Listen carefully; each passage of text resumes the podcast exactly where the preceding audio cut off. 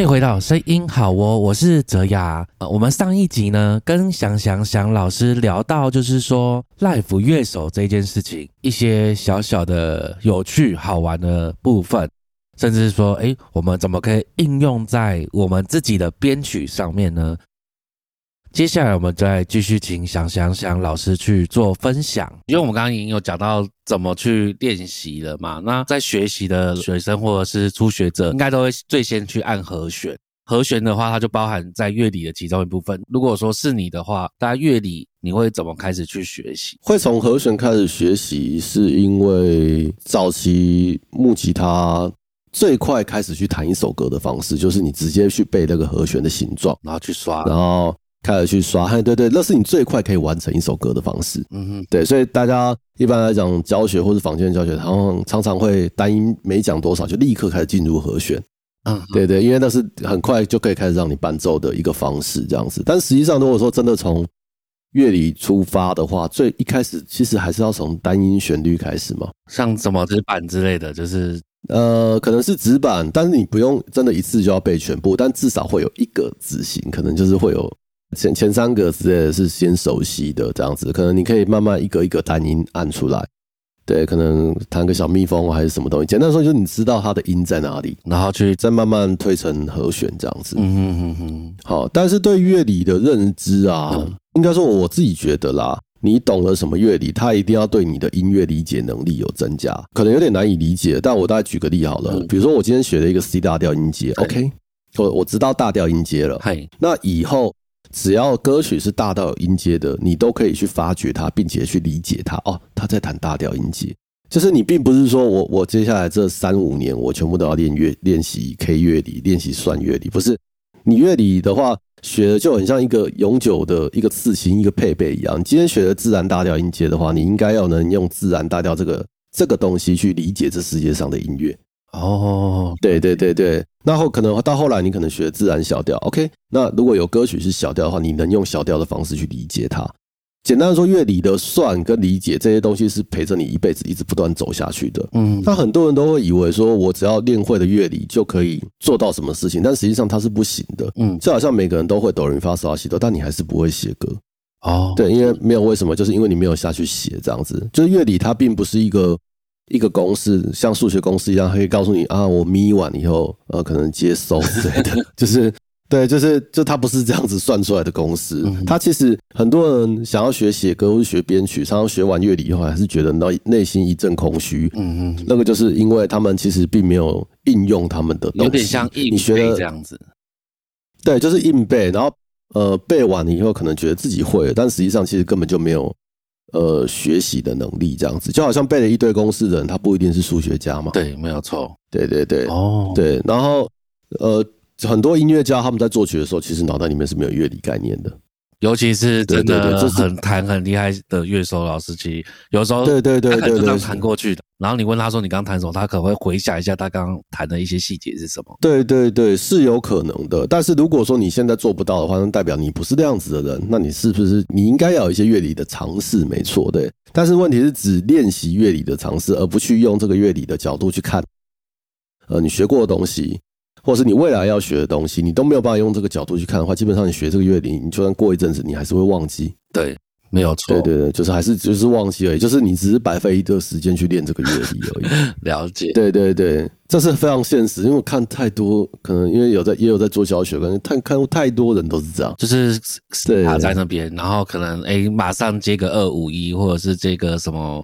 瞬结合，可能就是一直练练习技术的东西，然后他觉得心不安，然后他就跑去背乐理。对，但实际上那个乐理对他来说也没有特别太大的帮助。对，没有错，没有对对。那因为因为像刚刚我们上面有聊过，说哎，本身有在帮独立乐团做编曲跟混音，或者是做流行音乐编曲这一些的话，你会觉得说吉他在音乐中占了什么样的一个角色？然后怎么去发挥它的特色？这样子，因为是做案子的关系，你可能还是要以你的简单的说，就是以你的业主啊，嗯，对，就是业主的需求，对，你要先能理解他的需求。有的业主可能会给你比较松的局这样子，所以你有机会去做自己喜欢东西放在里面这样子。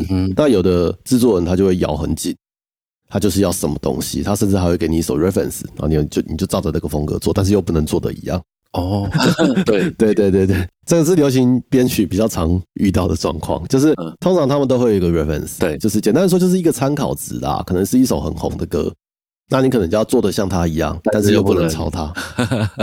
对对对对，所以这个是在流行编曲比较会遇到的啦，所以才会可能造成流行音乐可能每每一首风格听起来都差不多，就可能大家都是找，因为可能对，其实有时候你你如果。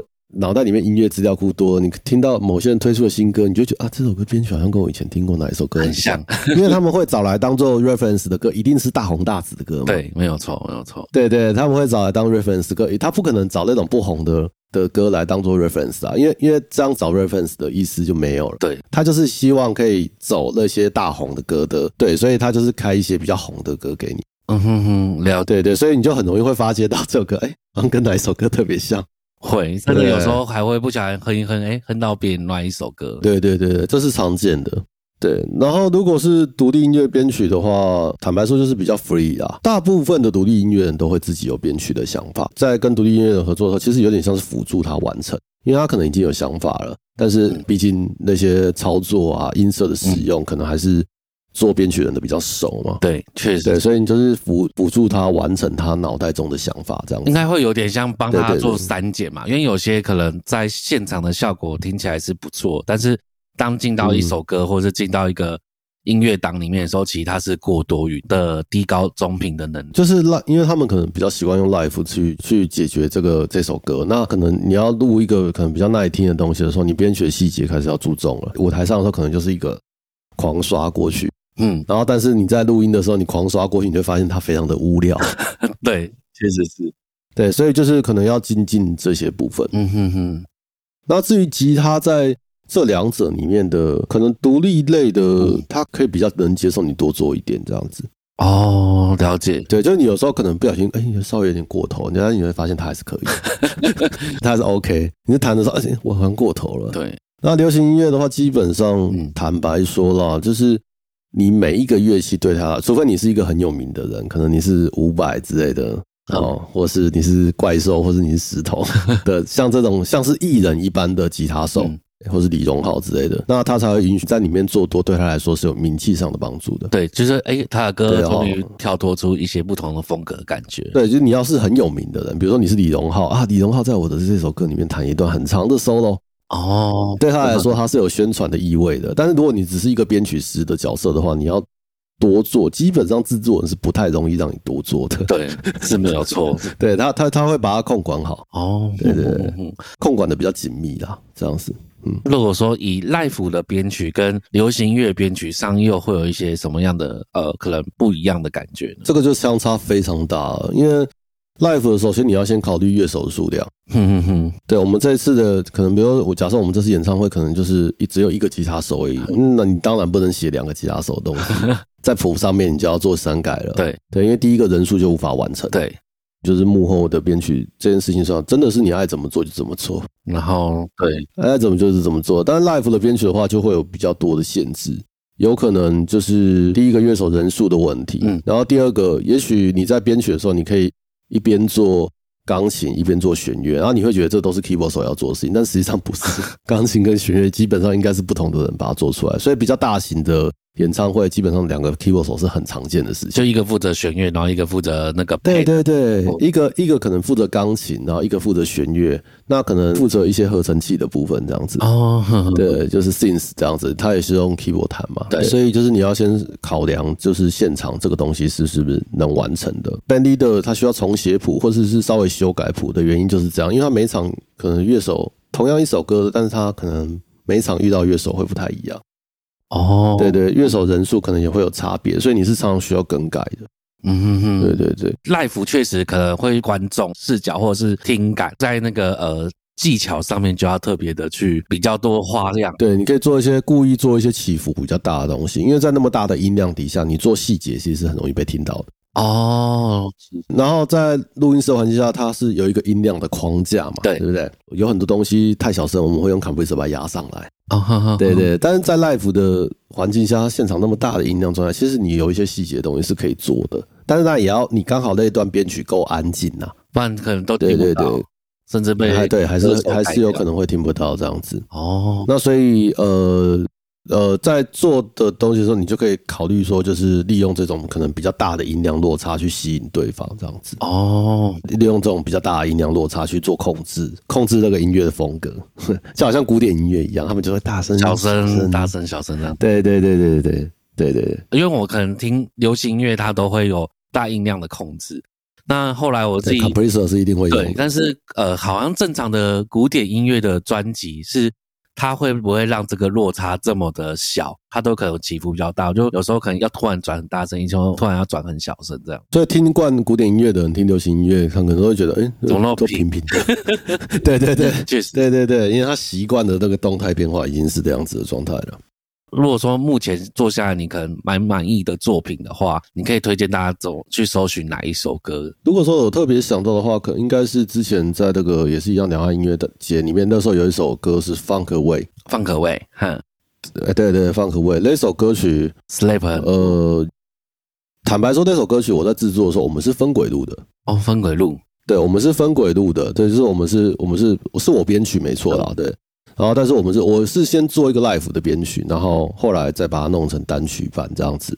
然后我们是分轨录，但是我把它做的，我我觉得我把它做的很像在 live 弹一样。哦，就是对 对，就是最后结尾的时候有一个渐慢哒哒哒哒，然后来一个大爆炸，噔，这样结束，就很像很像那种 live 的那种感觉，就是渐慢这样。哦，对对，因为那那那个的话，我是觉得还蛮不错的，然后有点像是一个 live 跟跟单曲之间的一个结合，一个单曲编曲之间的一个桥梁结合，这样那种感觉。其实，在以前那种。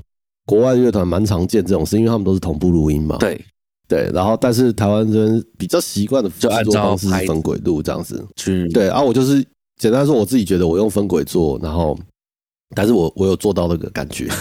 对，就是有点像 呃，就是 life 它快结束的时候，它可能会鼓就咚咚咚咚咚咚慢慢渐。对对对对对对，简单来说，我就好像做了一首。很像在 live 录音的，但实际上是分轨手的一个编曲哦，蛮特别。对对对，好，那推荐给大家去听。它是它是各平台都有嘛，对不对？那 Spotify 上面吧，那 KBox 我没有我没有去找 KKBox，因为我之前那一首可能也有啦，应该是有啦。目前的话，因为我们刚刚从呃演唱会，然后跟就是独立乐团还有流行音乐这些。来去看的话，其实现场的话，live 会需要混音嘛？应该就会交给呃 Miser 那个 PA 大哥去调整嘛，对不对？哦，对对对对对会交给他去调，对，我们就只能相信他，就只能相。那那会不会有可能 想说，哎，哪边可能再调整一下子，还是就交给他专业？通常有一种方式啊，就是因为大部分比较大型的 PA 他们都可以测录，嗯，那简单的说，要测录下来的时候，如果我想要确认的话，他录下来，我走到观众席。请他播放，我再听一次。哦，对，就是可以这样子的方式去修正，说啊，其实我们吉他音色应该再怎样一点，这样之类的。嗯哼，你可以自己下去听这样子。哦，了解。在 live 的话，可以这样下去。然后，那当然，呃，如果配置大一点点的时候，嗯，可能还会另外还有音乐总监之类的，他可能就会去控管这件事情。哦，嗯，了解。但如果没有的话，你就只能靠自己，就可能只靠自己。对对对。那那如果说在混独立乐团的风格跟流行乐乐团风格又有什么差异？那技巧差别是在哪边？或者说有什么细节可以注意的？应该这么来说，独立乐团如果大部分都是乐团嘛，对，所以他们会希望 balance 是，也当然也要看乐风啦。他们他们希望 balance 就是呃，大家五个人是很接近的，就可能五四五个人，他们的鼓啊、贝斯啊、吉他。在音乐里面混音的突出度是很接近的，那但是在歌手呃，就可能流行音乐歌手来说的话，他眯起来的感觉就是基本上最清楚还是 vocal 啦。对 对对对，最清楚还是 vocal，而且甚至有可能在混音的时候，制作人还删音轨。对，就是编选编出来的有一些音轨会直接被制作人删掉。对，确实会。对对对对对，它的功能类似的话，其实以前我在当制作的时候也会删。对，就是对，就是编曲老师再稍微讲一下啦。对，然后只是说就是会做删音轨这动作，就发现功能类似的话就把它删掉。哦。因为没有必要把这个东西弄得太糊，这样子。对对，所以我觉得可能一向一样还是以干净为主吧。嗯，所以编曲人看你跟制作人合作，有些编曲人他就会尽可能的编满一点点，然后去给制作人删。嗯，对比还要补编好嘛？对，确实是啊，不然还要再重编，很麻烦。然后我这边还要再补一个东西，但其实这种还是很常见啊，只是说通常第一版就会可能就哦，我就尽可能做满一点这样。嗯哼，对对对啊，所以在混音的时候，呃，通常。还是会希望唱歌的人越清晰越好了。啊，就是可能在就是不管的时候，对乐乐器不管做什么事情，在 mixing 的时候，就乐器不管做什么事情，它都不能盖到 vocal。对对，就算是他在 solo，然后如果他在 solo 时候 vocal 也在唱，他也不能盖到那个那个 vocal。在独立乐团，他们会比较不太一样的地方，对，跟流行音乐不太一样的地方。但其实现在这两者的界限是不是很很清楚了啦？缘起有时候像英式的流行摇滚音乐好了，或是英式流行音乐，但是它是配摇滚的乐团的风格的时候，其实他的人声跟乐器都是比较平衡。你有时候听流行音乐，你还是会听到一些听起来很像独立乐团混音的。我觉得应该不能说独立乐团，听起来像乐团的混音。哦，对对对，就是可能。Vocal 会偏瘦弱瘦一点点，多留一点空间给其他乐器这样子。嗯哼哼，了解。呃，现在这个界限可以说是比较模糊了啦。当下混音师听得开心就好。呃，应该制作人听得开心就好。没有错，没有错。有点跳，回到就是因为我们刚刚有讲到独立乐团，然后有 live house 啊，跟。Live 演唱会，他们之间所用的器材又有什么样的不一样？通常最大的差别会是在于监听设备。监听设备，对，监听设备，因为可能在 live house 的时候，如果有在呃一些比如说比较知名 live house 表演过的话，你会发现你的舞台前面有一个对着自己的喇叭。哦，对，这应该是最多人听到监听的状态。对。对对，然后那个喇叭放的音乐就是给你自己听的嘛。对，呃，东方鼓手不是还会有在一个耳机，那是他自己接的这样子。嗯，一般的 live house 比较没有办法配合让你用耳机做监听的。然后在演唱会的时候，因为为了音场的干净，耳机监听基本上是必备。嗯，就是因为空间的嘛，回回荡感。对，有的场地有的场地比较大，它它可能还是会给你地板式监听，应该说一般都会给。但是耳机监听是一定会给你的哦，而且我们都会有一台机器，其实就是 personal mixer，对，所以我们可以调我们自己耳朵里面的 balance。哦，就是可能你要吉他大一点，或者是你要跟着鼓，对对对对，转大一点这样子。对，然后有了耳机监听，你舞台上的监听就可以不用那么大声。那舞台上的监听如果很大声的话，在场上就会造成内场就会像地狱一样，就一直 feedback。外场喇叭也在放声音，然后你内场还有。一堆监听，有几个乐手加几颗监听嘛？对，然后所以造成这样子的状况，就是应该说，我刚开始做演唱会，我觉得最新奇的就是这个东西。哦，你说就是脚下有一个监听，就是可能国外乐手可能会脚踩在那个内场监听。对对，原本是这样子，但是开始做演唱会，你会发现大家比较习惯用 EMO，就是呃监听来当做辅助，有些人。有的乐手还是很喜欢听现场的声音，比较大的空间会就来不及抓那个正确的牌子，会有一些危险在啦。嗯，对。不过正常来讲，地板监听都不会离自己太远，但用耳机监听有一个最大的好处就是你可以跑来跑去。哦，确实是。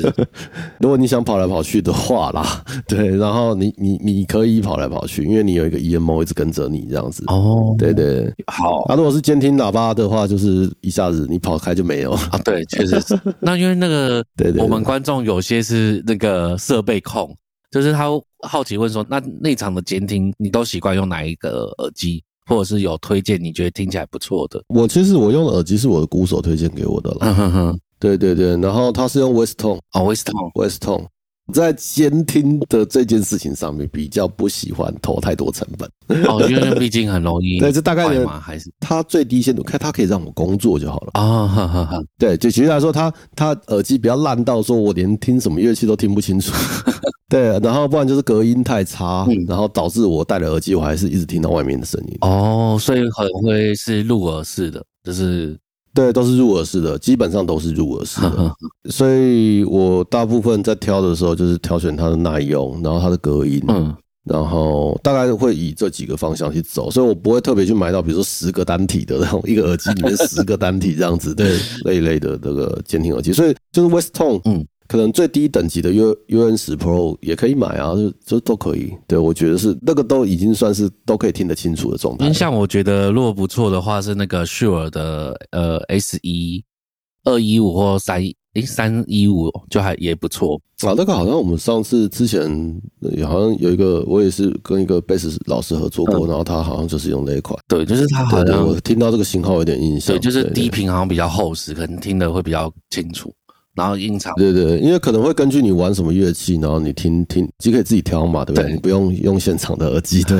然后卫生关系，然后所以就是你可以挑，比如说我是吉他手，你可以挑中频比较多的之类的。嗯哼哼。而且耳机里面通常我不会全部都开，哦不会全部都开，就是不会不会每一个乐器都开。哦。对，就是有可能是鼓跟 vocal 我一定要嘛，还有我自己的吉他一定要。但是另外一个吉他手、keyboard 手还有贝斯手，我的音量就可以不用调那么大哦。了解了解，对对对，你可以自己控，在舞台上的话，你可以自己控啊。如果是在呃，可能 live house 没有 EMO 或是没有 personal mister 可以让你自己调的时候，你可能就要跟 PA 大哥，哎，PA 大哥，我这边吉他多一点，然后呃，他那边贝斯小一点，然后对，你会听到他们常常在讲这个事情，好像，但是然后这件事情，它就无形中增加。Setting 的时间哦，对，就无形中增加很多 setting 的时间，所以变成说你光是乐手 setting 都要很多东西。但演唱会的话，不止乐手要 setting 啊，灯光也要 setting 啊，然后艺人他也要 setting，他的服装、他的走位还是什么东西，他有很多复杂的东西在上面。有可能因为你乐手 setting 时间拖太久，嗯，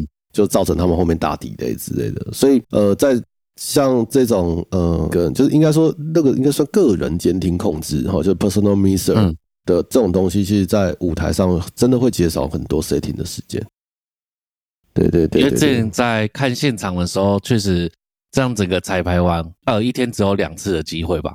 如果以时间来看的话，嗯，这一般来说啦，对，所以就是真的那个每一个细节都要掌控好。对对对对，好啊，那那那我就直接接，就是可以推荐你自己的课程跟编曲服务这样。哦，有有有要带到这一点吗？有啊有啊，第八点有，我直接就写。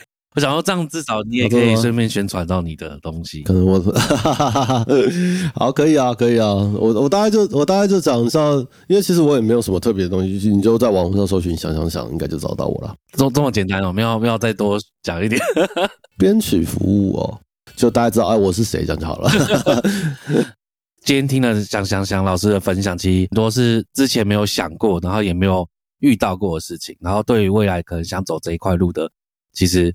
有一个蛮大的一个方向跟指标，本身想想想老师也有自己在外开课，呃，比如说像你刚刚说的社团课，然后有自己开独立一对一的课程嘛，然后也有在教别人编曲。想想想老师就在台北，那到时候我下面会贴一个粉砖，那如果有兴趣想要上呃木吉他、电吉他编曲课程的混音课程，然后甚至你想要可能哎学一些 life 的东西，也可以直接找想想想老师。就是今天节目就到这边结束，感谢您收听，声音好哦。还没有订阅的朋友，请按下订阅按键，并给我们五星好评。我们每周六的中午十二点会上新的一集。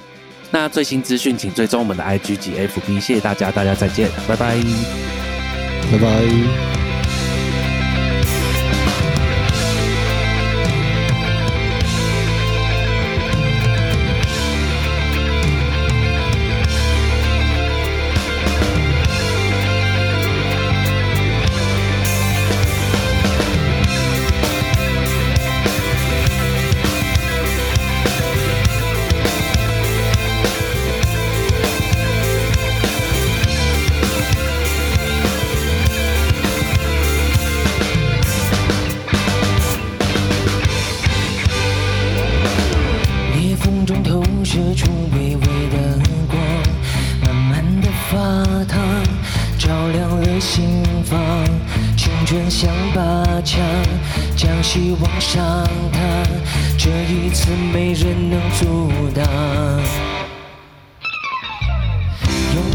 打造成我的武装，用梦想拼凑双隐形翅膀，躁动的脉搏已蓄蓄待发，逆风飞向那个天堂。